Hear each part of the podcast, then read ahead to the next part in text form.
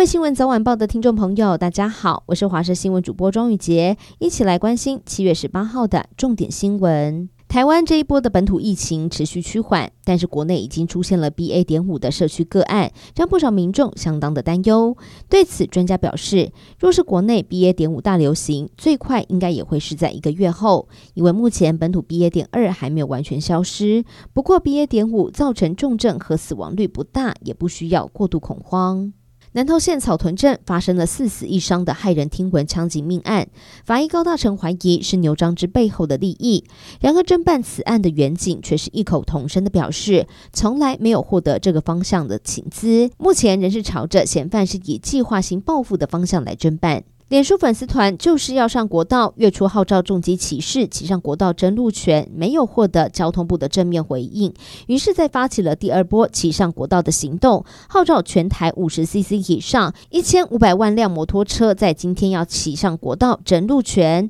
上一次台湾交通安全协会曾经呼吁大型车队不要集体骑上国道，但是这一次改由各个车队自行来决定。而目前正值暑假期间，这样的举动恐怕会造。造成交通更大的冲击。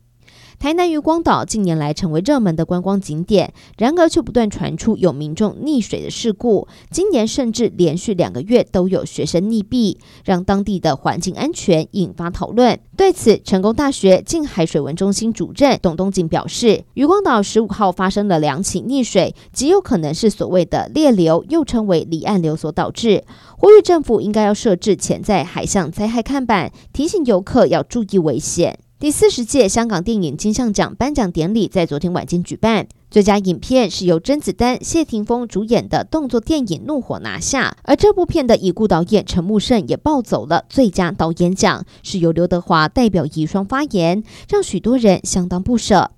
另外，高龄八十五岁的谢贤则是以《杀出个黄昏》夺得影帝殊荣，这也是他从影七十年来第一次入围香港电影金像奖最佳男主角奖。国际焦点还要关心的是，造成欧洲西南部各个地方发生森林大火的夏季热浪，在昨天还是没有办法趋缓，但是欧陆部分地区在下周气温预计还会再进一步的创下新高。从北非到希腊，几乎整个地中海的周边都陷入了森林火灾的威胁。法国受灾的林地已经达到了上万公顷，葡萄牙过去这七天下来也多达六百五十九人死于高温。最后带您关心台湾的天气。今天受到西南风的影响，台湾的中南部地区清晨的上午是有局部的短暂阵雨，其他地方包含还有澎湖、金门、马祖则是多云到晴。而午后在中南部地区跟山区还是会有局部短暂雷阵雨。由于水汽是逐渐减少的，雨势上面是有机会趋缓一些。北部东半部地区仍是高温炎热，由于西南风过山沉降，所以在东南部地区还有焚风发生的机会。到台北地区跟华东纵谷，并有三十七度以上的高温，提醒大家，若是要长时间待在户外，一定要记得多补充水分，做好防晒。